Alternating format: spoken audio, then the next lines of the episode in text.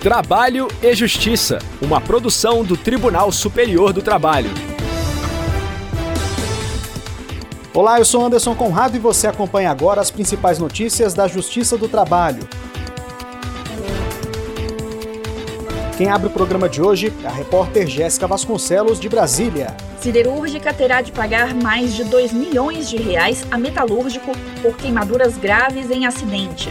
Em nosso giro pelos regionais, a repórter Maristela Assis traz informações diretamente do Tribunal Regional do Trabalho da 7 Região, no Ceará. A alegação de força maior causada pela pandemia para não pagar verbas rescisórias é rejeitada pela terceira vara do trabalho de Fortaleza. E hoje é dia do quadro Boato ou Fato. Vamos saber se a empresa pode exigir exame ou atestado de esterilidade ou gravidez para admissão ou permanência no emprego. Se liga, o Trabalho e Justiça já está no ar.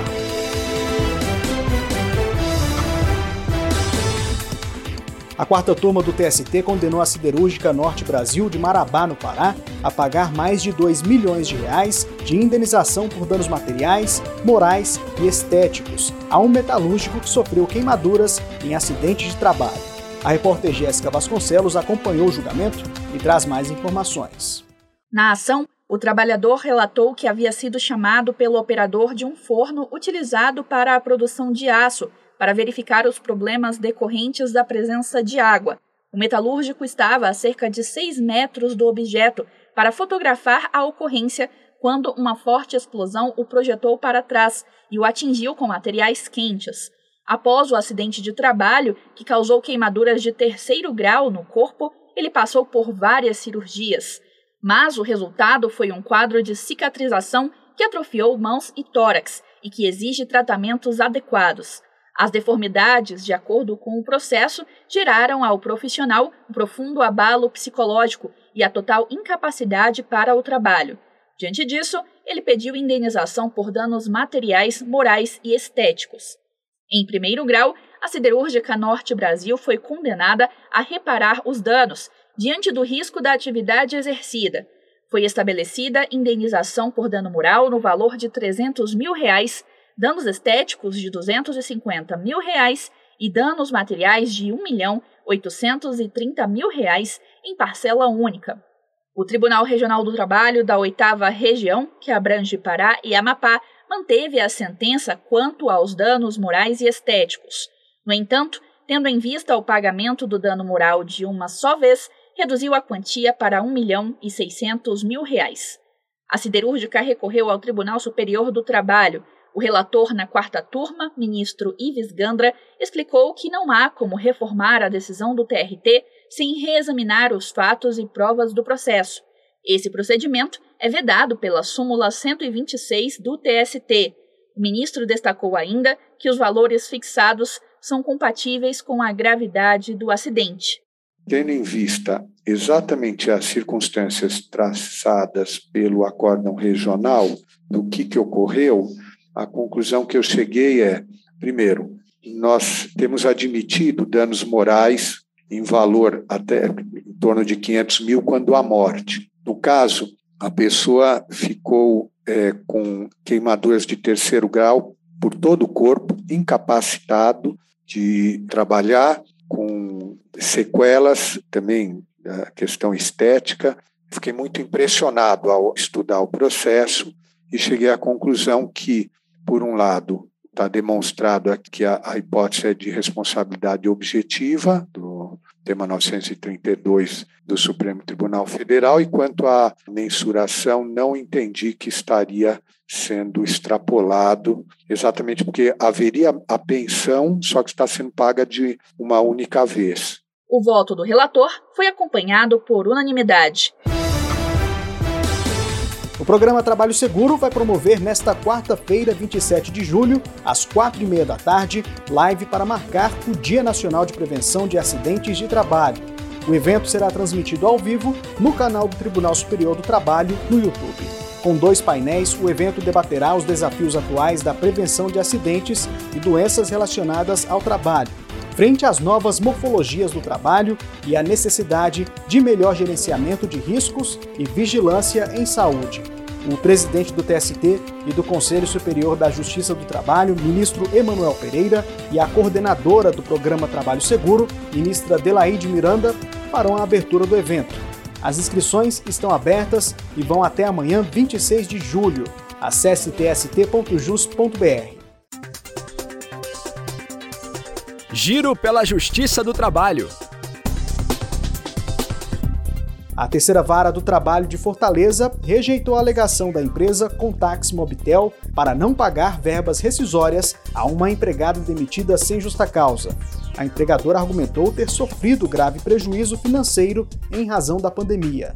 A repórter Maria Estela Assis diretamente do Tribunal Regional do Trabalho da 7 Região no Ceará, conta os detalhes do caso pra gente. A atendente de telemarketing trabalhou para a empresa por quase quatro anos entre 2017 e 2021. Ela alegou que, seis meses após sua demissão sem justa causa, ainda não havia recebido as verbas do termo de rescisão do contrato. Na ação trabalhista, além de seus direitos, a empregada também pediu pagamento de multa pelo atraso, mais indenização por dano moral em decorrência do transtorno por ter ficado sem amparo financeiro durante a pandemia. Para justificar o atraso na quitação das verbas rescisórias, a empresa alegou que seus negócios foram afetados pelas medidas adotadas pelo governo para conter os efeitos da pandemia. A restrição de circulação de pessoas e suspensão de atividades econômicas teriam afetado seu faturamento. De acordo com a defesa, os efeitos da pandemia sobre as atividades econômicas deveriam ser considerados uma circunstância de força maior, o que isentaria a empresa de algumas responsabilidades de empregador.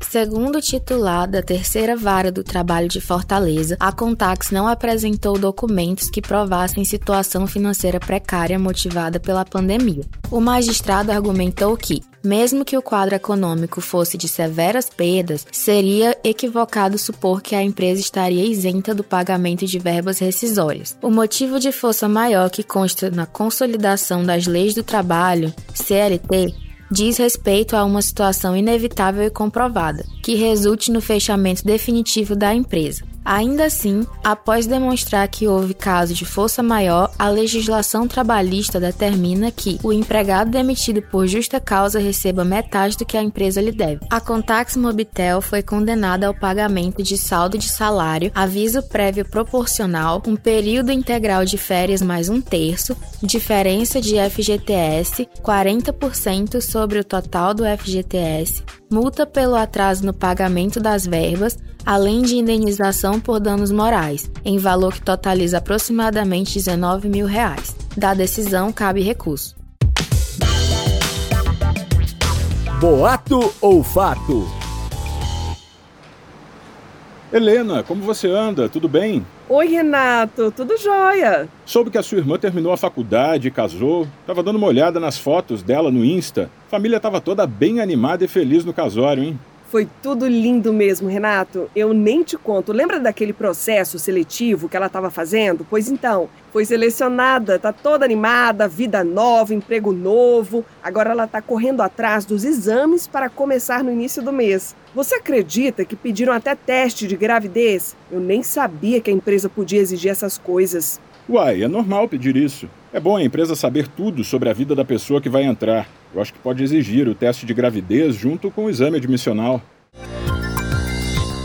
Nada disso, Renato. Isso é boato. A legislação é clara sobre o assunto. De acordo com o artigo 1 da Lei 9029 de 1995, é proibida a adoção de qualquer prática discriminatória e limitativa para efeito de acesso à relação de trabalho ou de sua manutenção por motivo de sexo, origem, raça, cor, estado civil, situação familiar, deficiência, reabilitação profissional, idade, entre outros. Já o artigo 2 prevê que constituem crime as seguintes práticas discriminatórias: a exigência de teste, exame, perícia, laudo, atestado, declaração ou qualquer outro procedimento relativo à esterilização ou a estado de gravidez. Em caso de descumprimento, a legislação estabelece pena de detenção de 1 a 2 anos e multa. Além disso, o artigo 373-A, inciso 4 da Consolidação das Leis do Trabalho, também determina que é vedado exigir atestado ou exame de qualquer natureza para comprovação de esterilidade ou gravidez na admissão ou permanência no emprego.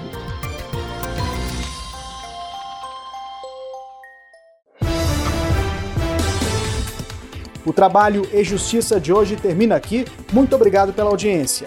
Não deixe de participar com críticas ou sugestões pelas redes sociais. Acesse facebook.com tstjus ou instagram.com tstjus. Se preferir, mande um e-mail para crtv.tst.jus.br. O trabalho e Justiça teve a apresentação de Anderson Conrado, edição de Liamara Mendes, produção de Priscila Rossiter, colaboração da estagiária Dani Chaves, supervisão de Patrícia Rezende trabalhos técnicos de Silas Moura e Wesley Oliveira.